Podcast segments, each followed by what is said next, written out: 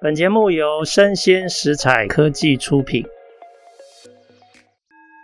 新创除了热血创意与活力，其他重点让长辈告诉你。欢迎收听《杨家长辈经》，未来的新创拼图。好，今天非常高兴邀请到一位感觉认识很久哦的好朋友，他叫苏树敏。那他长期在地方台湾地方做了很多事情哦。我不是说他那个年纪，我是指说我的记忆里面，他在这个领域生根哦很久。那我们欢迎树敏跟大家打声招呼。Hello，大家好，我是树敏。是，哎，树敏，通常我的习惯就是在你做现在眼前在做这件事啊，你一定有很多因缘嘛，哈。那你可不可以介绍一下，在你从到花莲，然后开始在做地方生根的这个事情之前，你可不可以跟我们分享一下你的过往人生？这样。啊、呃，虽然我现在只有二十八岁，嗯，但是我常常讲四十岁以前啊，我不要谎报年龄哦，看起来绝对不到二十岁。但在嗯。呃我常笑说，我在四十岁以前，我的人生几乎都是在玩乐。是，其实我觉得自己还蛮幸运，就好像没有，好像太需要去承担一些责任。是，然后，呃，我自己因为从十四岁大概就十三了，跟父母到北欧瑞典，然后在面一路的成长，到二十五岁的时候回到台湾。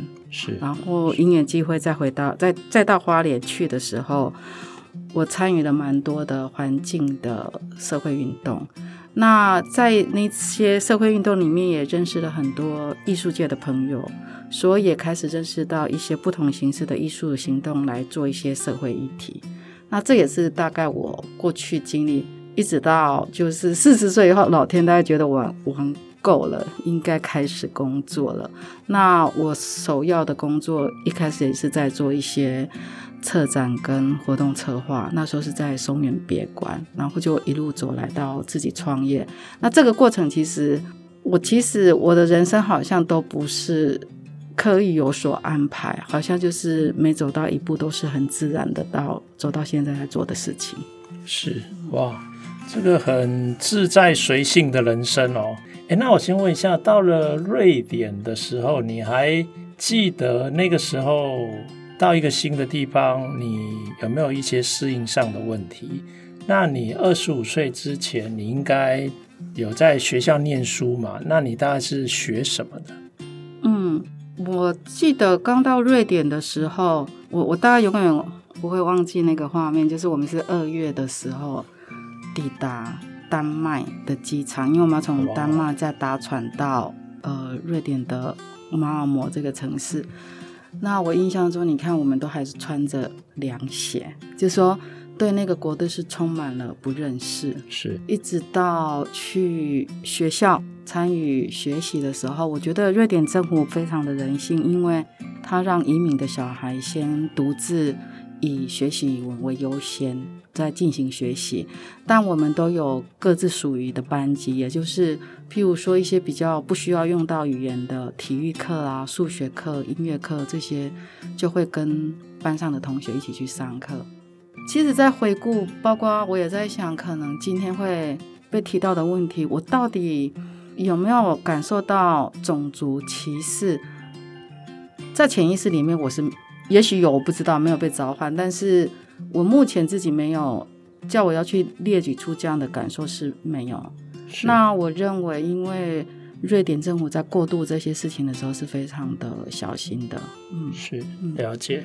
那二十五岁之后，为什么什么样的事情让你再决定回台湾？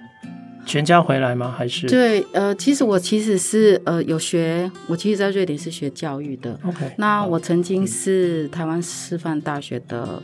就是短期的交换生，是，嗯，哦，OK OK，是学教育的，对，是，对，对，哎，在我们讲你接下来做的事之前，我只是好奇，因为我没去过瑞典哦。像我去那个法国的时候，我觉得，哎，法国人没有很高啊，感觉身材跟我们差不多。可是等到我到阿姆斯特丹的时候，我觉得，哇，那边的人好高哦，一半以上的女生都比我高。哎，那瑞典人到底是一个什么样子？可不可以跟我们描述一下？应该也是一般人比你高吧？那就是很高。OK OK OK。所以你在那边算是非常娇小，是不是？买衣服方便吗？呃，可以了，我们都买儿童 size 的。哦、儿童 size 是。那我觉得他们的个性非常的，感觉就是一开始做朋友的时候会需要一点时间，但一旦是你是他的朋友的时候，他们就认定你是朋友。我觉得那是一个非常以善为出发点的一个国度。以善，嗯、那其实就是人本嘛，哈，是重视人，非常相信人。是是是，了解。那回台湾以后，你会探索你接下来要。玩乐什么嘛？哈，因为你说四十岁以前你还在玩乐，那你二十五岁就回来台湾。二十五岁回来台湾之后，你玩乐了哪些？你试过哪些事情？我其实刚到台北的时候，还是有在瑞典的外商公司工作过。哦，okay, 但因为其实好像也没太大压力，因为那时候是一个就等于瑞典公司的，然后瑞典总裁的秘书。是，嗯，大概只有一个人在管我这样子，所以还蛮自在的。然后之后我到花莲去参与了蛮多的，刚刚我讲的环境的一些运动。然那个时候还在公司吗？那时候已经离开了。OK，那时候已经离开。嗯，那时候就决定到花莲去住一阵子。是。然后我那时候就觉得花莲好像应该就是跟像泰国一样嘛，它是一个海 海岸的度假的圣地之类的，对对。那到了之后才发现。完全是不一样，然后太多的环境议题必须面对，包括水泥工厂，包括可能要盖什么垃圾焚化厂之类的。嗯，哇哦，哎，那你经过哪几次比较重大的这个环境运动？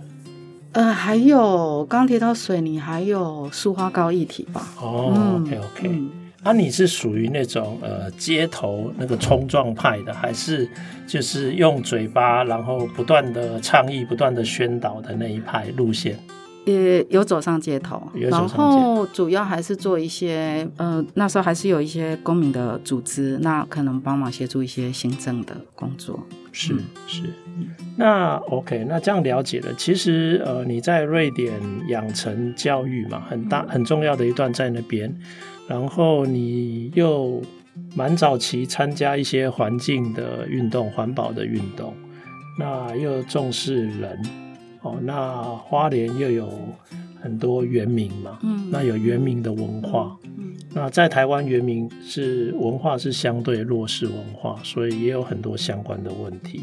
你什么时候开始有感觉说你要做现在你的这家公司叫呃节点共创？的事情，嗯，我必须老实讲，我一路真的从来没有替我的人生做过什么重大规划，这样子就任何任何，应该连小规划都没有。那下一辈子一定做过很多好事情，才会这么无忧无虑的。对，然后啊，当然就是也谢谢好多人的支持，包括我的家人。我我觉得会一路走到这边，是因为我自己也看到为什么呃，相较于瑞典的，因为我是学教育的嘛，嗯。相较于瑞典的小孩，他们可以得到很好的，不管是呃社会福利上的照顾、教育上的照顾等等等的。我就在想，那台湾小孩能有这样的环境吗？嗯，然后那时候其实我在想，应该是二零零七年开始有这样的起心动念，就是能不能多做一些事情，然后让台湾的小孩可以拥有跟瑞典小孩一样的环境。当然，走到现在就觉得这件事情有点难完成，但还在继续中。是，嗯，那跟我们介绍一下哦，就是呃，现在节点共创这些年在花莲以身穿里海这样的一种概念，呃，在做的这些事情。它几个重要的项目跟面向，可不可以跟我们分享一下？嗯，那身穿里海，它其实这一个名词来，当然最近这一二十年就很红的日日本开始出现了里山里海倡议。那林务局花莲林区管管理处，它其实在东海岸也在推动这样的概念。那他们有一个叫做深川里海大平台。我第一次节点共创，第一次跟他们合作是在二零一八年的时候，我们策展了。深川里海湿地艺术季是那一次开始，就是有意识到说，哎，好像艺术季通常我们在谈艺术装置创作或者一些环境艺术的创作，所以会比较从艺术创作的角度，就是从艺术家的角度来看这件事情。当然，主管机关就会看如何透过这样的活动把人给带过来。那我们在做完之后，就深深的感受到，那这件事情跟地方的关系是什么？除了艺术家或者是过来的游客，在地人对于这件事情，他们有什么样的感受？啊，所以我们就建议了，就是呃，不要因为艺术季的活动给终止了，就是结束后，然后这件事情就好像没有发生过。所以花管处就开始了我们呃另外一个系列的行动，叫做艺术创生计划。那艺术创生计划它比较会回到去看地方的发展，所以我们是透过艺术行动，我们可能邀请艺术家进来，那他在做地方的材料的实验，我们会从一些田调去了解过去部落的人是怎么在使用他们的。材料，那这些材料曾经在他们过去产生过什么样的产业？我们爬梳出来，然后我们也请艺术家去做一些材料的实验，想要找出一些创新的可能性。另外，我们也透过艺术家跟不同的社群，他可能是表演艺术，那带小朋友、带老人家、妇女们进行一些表演艺术工作坊，或者是透过我们的资料，我们填掉的资料，把它完成。变成是由部落人来创作出来的一本绘本，所以我们用各式各样的形式在，嗯，想要想要更了解，如果这些所谓的资源进到部落，那这些资源如何更永续？然后对部落人来讲，对他们是真的是有存在的必要。是了解，嗯、好，所以从艺术季开始。思考地方跟地方的一种关联，嗯，然后再进展到艺术创生，哇，那艺术创生就是一个大系统了。嗯，后来又有听说，为什么你开始觉得有办学校的必要性？你可不可以分享一下？好啊，然后中友的人生好像有一个。可以被规划的东西，感觉好像 connecting the dots 就开始走出一条是是是，好像一个方向出来。过去的玩乐开始开始整理到一个方向。那我当然也非常谢谢，就是我有两位非常重要的伙伴是王丽芝跟黄景成。嗯、我觉得过去我们在做的事情，就是我们透过每一次的执行，然后在。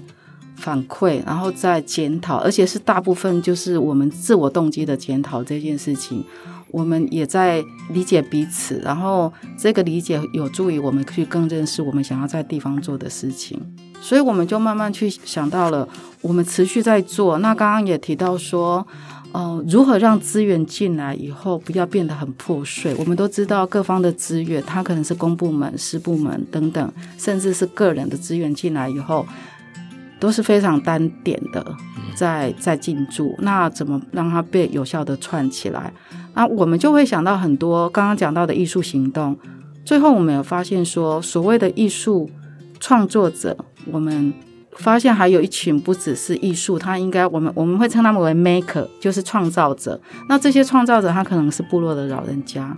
他可能是工艺师，他可能是设计师，他可能是建筑师，包括可能是像树管家燕这样的角色，都是 maker。那我们能做什么？然后我们当然也意识到一个问题，就是好像一切还是必须回到根本的问题。这个根本的问题，它它讲起来会很大，因为它可能就尤其是牵涉到原住民，那又会谈到殖民，又会谈到等等政治性的事情。那只是我们觉得有没有可能？就是来练习，让不同的 maker 进来之后，它变成所有的 maker 不同领域的 maker，就是参与这样滚动式的一个流动的行动。那这个行动对内，假设生活学校它形成的话，这个实验的模式对内，它可能是一个教育传承、文化的浸润；那对外，它就可能产生一个就是所谓经济的产业的模式。是了解。其实我感觉这几乎它就是一个文化复兴的运动哈，够你玩好几辈子了哈啊！没想到你这个玩了四十岁，现在四十岁之后 要负担这么大的责任哈。好，那这样主轴很清楚了，我想请教一下哈，我们再从这个整个路径来看哈，当初身穿里海艺术季这个。活动，你觉得这个阶段的成果有没有一个例子，或哪一个艺术家，或者哪一个部落的一些反应，让你印象更深刻？可不可以说一下？呃，如果要就我这几年在部落做艺术季跟艺术创生这件事情。我们大概最近有深深一个让我们很震撼的是，嗯，我们去年在做猫公部落的绘本的时候，因为我们平常都在讲部落主体性、文化主体性这件事情，可是我们发现过去绘本在创作的时候，我们大概会先用中文书写，再翻译成呃这个族群的母语，然后我们在二零二零年出的那一本的时候，部落会说我们看不懂这个族语。我们有意识到是一个问题。那到猫公部落的时候，我们就做了一个决定，就是我们其实应该从这个族群的母语，也就是他们所谓的口语这件事情，先把它用口语写出来，然后中文再来解释这个口语的意思。是对。那那这对我们来讲是非常震撼的事。其实是我们在，尤其是在做完排版的时候。也就是说，我们去年已经调整成是以族群的语言为主，然后用中文的意思把它写出来。但我们在排版的时候还是很惯性的，中文是在上面，母语是在下面。是，然后就意识到又又深深的又帮我们打了一次。那我们我们又做了一次的调整，对。所以我我觉得这个是还蛮震撼，就是我们深层里到底认为我们多认识某个族群，或者我们认为我们在理解文化差异的时候是怎么被过去的经验给影响？嗯，是了解。哎，那我请教，就这个猫公部落的绘本啊，以绘本的这个创作跟指导，呃，是哪一位艺术家或者哪一位老师来协助？嗯，我们有就是有一个，其实我们的创作里面呢、啊，就是图画的部分都是猫公的老人家完成的，但我们有一个艺术指导是王秀如艺术家，是、哦、是。然后另外就是还有就是荔枝，他会扮演就是带着部落人讨论出故事的文本。哦、嗯、，OK OK，嗯，其实是非常花时间，对。是，所以文本是你们自己团队的成员来协助。然后，呃，绘画这些相关的部分是有一个艺术家来协助，嗯，嗯，但是这整个内容就是在老师的大概指导之下，由部落的成员自己来完成。是是是，是，了解了解。过去有这样的例子吗？有这样做的吗？应该我好像很少听过哦。嗯，然后大部分你如果有可能会是。很多是由原住民的身份的人自己来做，但我必须老实讲，即使是如此，也很容易落入所谓主流的这件事情。譬如说，用中文书写再翻成母语，又或者是就是外部的艺术家直接来把它创作，这也是一个形式啦。就是说来创作绘本的内容。是，嗯，哎、欸，那我想了解一下哈，这里面有几个关系人吧？以参与创作这个绘本的部落成员，你有没有从旁观察到有没有一些影响跟改变正在慢慢产生？哦，像我我我自我自己非常深刻体验，其实是我们去年呃艺术行动结束之后到现在，我们其实都还是在关注五个部落的发生的事情。那很明显，譬如说刚刚举的猫公部落，他们就对于原来做填调这件事情是这么的重要，然后从填调里面可以延伸出各式各样的，不管是声音的，或者是影片的，或者是像绘本的等等等，然后包括一个展览是这么的重要，所以他们现在对于透过呃策展的方式来进行一些事情是非常有兴趣的。是，嗯，了解，所以他们等于也开始。经历了一些，觉得可以重新 maybe 找自己的根，嗯、或者如何复兴自己想要复兴的那些过去的一些文化元素的方法，已经开始有可能可以慢慢转型，也变成是一个自发性的 maker，是可能可以自己来发展这些事。好啊，很棒。哎，那我先请教一下哈，这个绘本也希望能够让更多的呃。台湾的人可以了解嘛？不管你是来自于什么样的文化，那在推广上，你们呃大概是目前是怎么进行？嗯、呃，因为刚有提到说，对我来讲，好像人生开始有一个 比较比较长期的一个目标跟规划，所以我们其实，在设定这个生活学校，是以十年后来看，希望它已经有一个基础。存在。那过去，呃，我们单向在做的事情，它当然也有透过媒体跟各种社区媒体散发出去。但对我来讲，就是这个我们真正开始从过去累积到现在，我把当它当做一个起始点，要走向十年后的第一步。我认为第一步才可能完成的那件事情，其实我们还没有开始真正在进行。宣传跟推广这件事情，了解了解。嗯、好，那这样对焦我大概知道了，因为这个是一个长期的工作嘛。嗯，嗯，所以目前至少一些重要的拼图块或者是积木，你们一个一个正在打造嘛。是，对对。好，那这样我了解了。所以如果呃这个猫公部落的绘本让他们了解了很多新的可能性，那这个。艺术创生这个部分也可以产生很多重要的内容嘛，嗯，因为文化实际落地成为生活，它才能具有持续性嘛，嗯，对不对？来才能够继续的演化。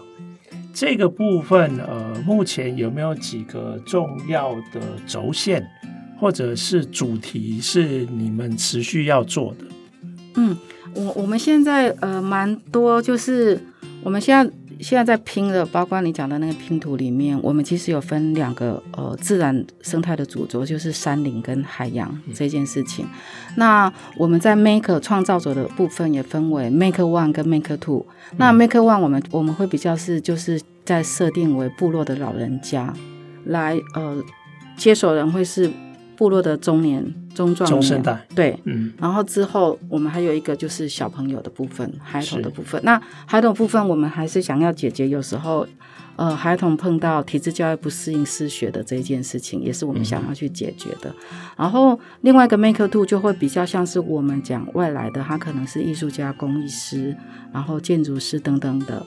的创造者，那他他可以，如果我们讲部落老人家是在做一个文化浸润的传承，那外来的这些 maker，我们希望他扮演就是创新的角色，然后能够带来一些刺激给部落。那譬如我们可能譬如呃之前一直合作的卢建明老师，他有建筑背景，那我们认为他他就可以，他有非常熟悉部落的一些，尤其是阿美族的生态文化这。那如何把部落的 maker 跟外面的 maker 能够衔接起来，然后最后形成这个教育方案，让不管是中生代或者是孩童都能够透过他们熟悉的一个方式，然后形成一个新的教育方案。是 OK，哎、嗯欸，所以这样说起来，其实好多生活的面向都可能是你们的轴线嘛，哈。是。建筑是一个，其实我觉得农耕、狩猎、采集，嗯，这些也是嘛，哈、嗯。嗯，我我想，因为刚好焦燕提到这里，就是各式各样的。然后，其实我们最近在谈一个，尤其是海洋的文化这一件事情。那我们其实就在谈海洋度量衡。嗯哼。那海洋度量衡其实是我们希望。呃，部落的人可以透过身体来感受这个度量衡，就是，哦、呃，会出现就是我们在讲嗯环境的问题，譬如说某些海洋的生物它在消失中，是，然后包括部落可能会说，可是我们就是一直在吃它，你现在叫我们不要吃它。然后包括我们如何让他们知道说，在什么尺寸以下的生物就不要捕捞这件事情。所以我们在讲度量衡，过去的老人家其实是会用身体去判断这个这一个生物的大小适不适合我把它捕捞起来。现在好像失去了这个这个感应，所以还有包括我们希望透过海洋度量衡的这个学习，让他们重新去制定自己部落自主管理。不管是里山或里海，海洋生物或陆地上的生物，怎么去看待资源渐渐在枯竭这件事情？是了解。好哇，我光想到这些，我就觉得，那你要承诺你的接下来的四十年都要花在这个地方，这样对？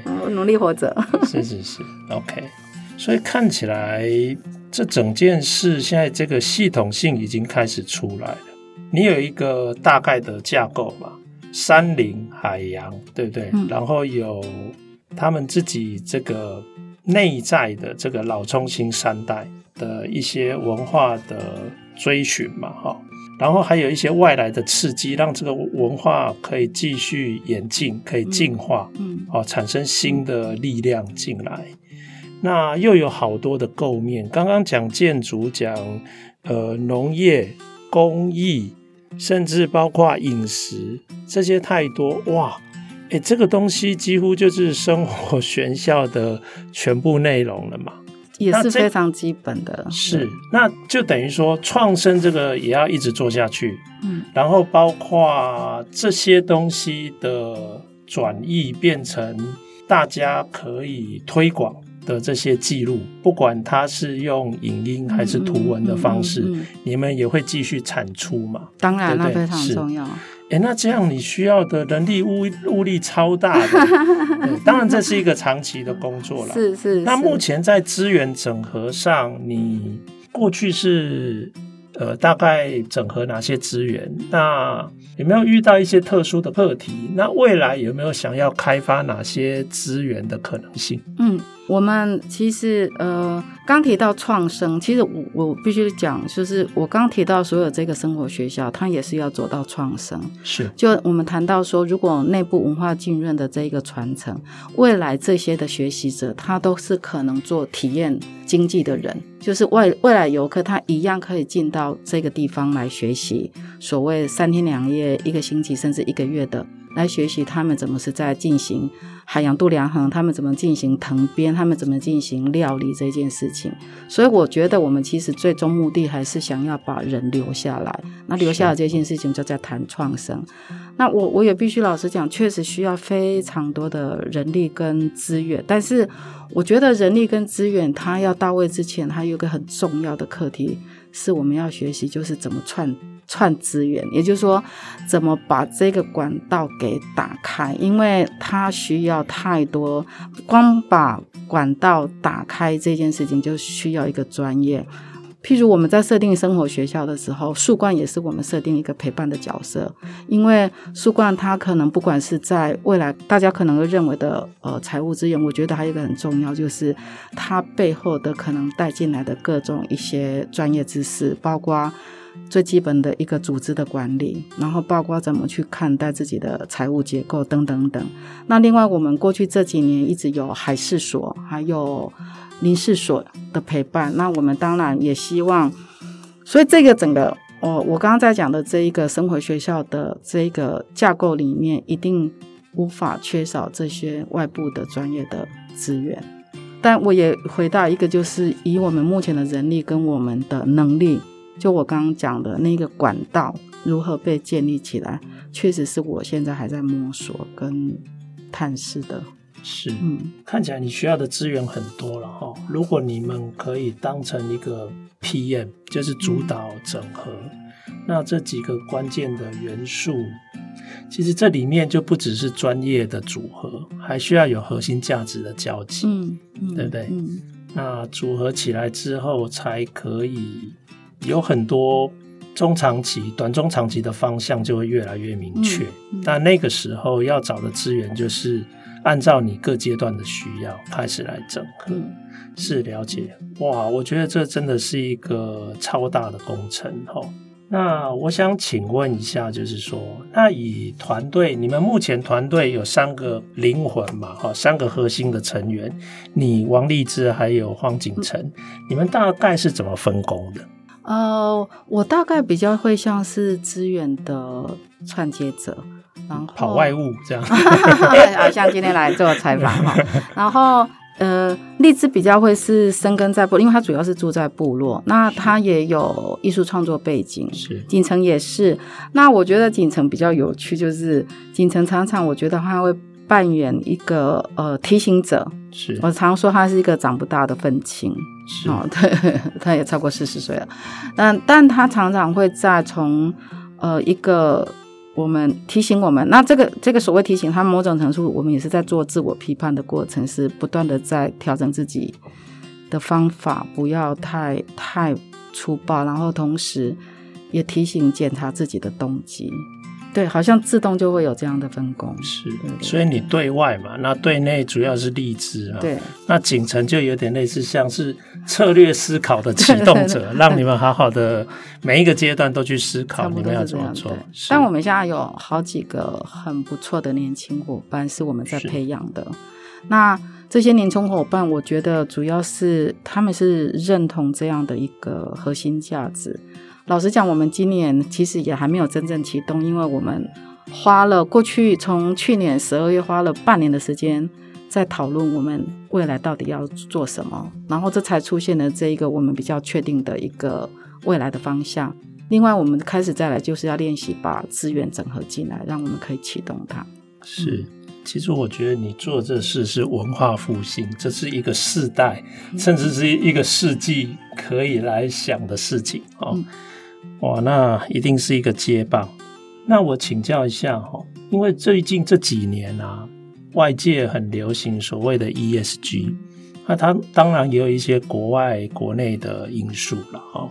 那如果说企业开始慢慢向这样的一个核心价值移动，你觉得你们要做的这些事情啊，在地的这些行动者跟生根者，你们跟企业有合作的机会跟着力点吗？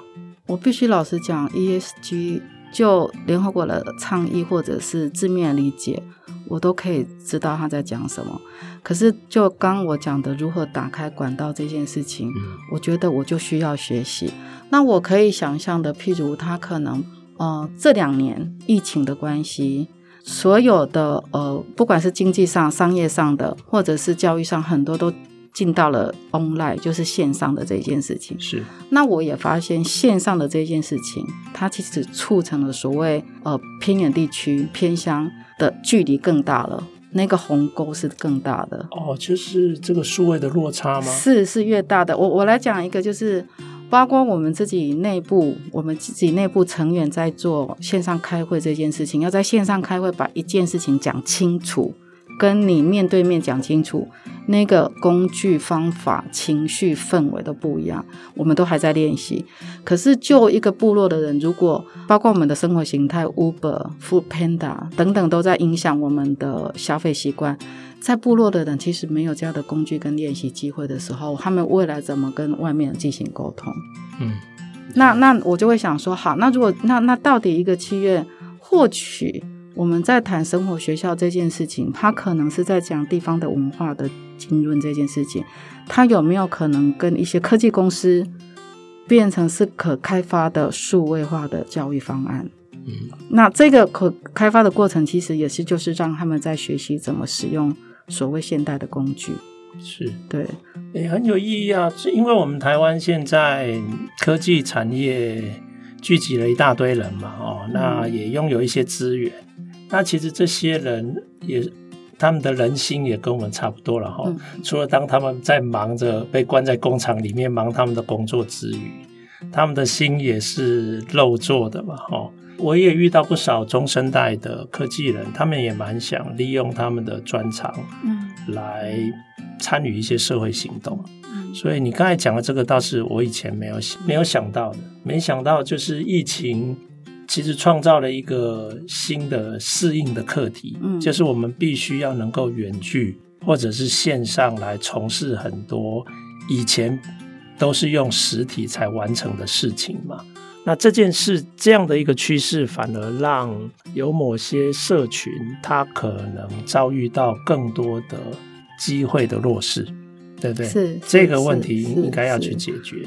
那其实这个还蛮适合科技人来想办法着力。嗯，是。然后从这里，其实你就会发展，为了开发这个教育方案，其实解决我们刚刚讲的这一个差距之外，它就会引发了更多的。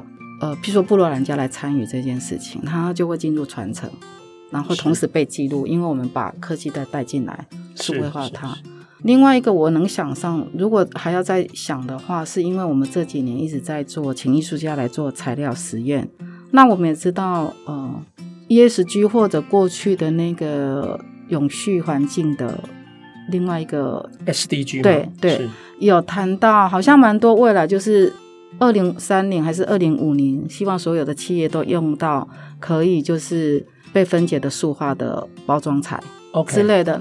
那那那这个部分我就去想到说，可不可能？譬如好像某一个公司已经在用甘蔗渣在进行一些实验，那我就在想，它有没有可能是部落可能一些材料一样可以被纳进来去思考开发？那如果它可行的话，是不是未来部落人就会变成这一个材料的管理者？那这个材料管理者有没有可能就会影响到浅山的自然生态的管理？是是是，就我觉得很多可能，只是我我也知道需要这中间需要很多专业的串联。我知道有呃一些最近一些行动家，有的是用呃蒲草做吸管，嗯，然后他们也有找到台湾原生种的蒲草，在台中的附近。嗯、那台东也有一些朋友，他利用河川湿地在种。芦苇，嗯，然后芦苇把它做成建材，然后希望我们有更多的建材是走向自然的材料跟环境友善的方式，嗯，哦，那其实这个几乎都是系统要去整合，是要跨领域的事，是是是是。当我看到背后的这个，就是说，他还是回到，也就是生活学校可以做的事情，是了解了解。好，那我大概了解了。我想问一下哈，假如你们呃有机会可以连接一些持续性的资源，那你现在你的团队，你会想要再进一步扩张或呃邀请一些新的领域的不同专长的伙伴吗？当然，是。如果是的话，你目前最急迫想要呃找的这个伙伴，他的专业领域大概会是哪些方面？呃，哦，一下子好难回答。什么？好像什么都需要。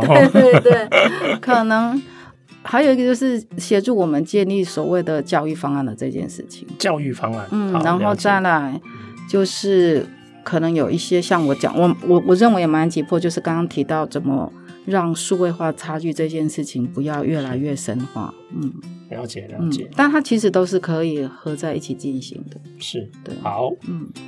好啊，哎，我觉得这个事情绝对不是呃一年可以讲得完的哦。当然，对，可能我们要帮你特别做一个系列，也许才有可能慢慢来谈。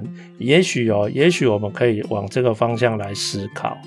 好啊，那因为时间的关系哈，太长的话怕很多人这个会听不下去，会跑去忙别的事情哦。那我只好忍痛在这边切断这个庶民的分享。那我真的希望下一次不久哦，就可以再邀请庶民来有系列性的来分主题来分享他想要做的事情。好，那也谢谢各位听众的收听，也谢谢庶民的分享，谢谢。好。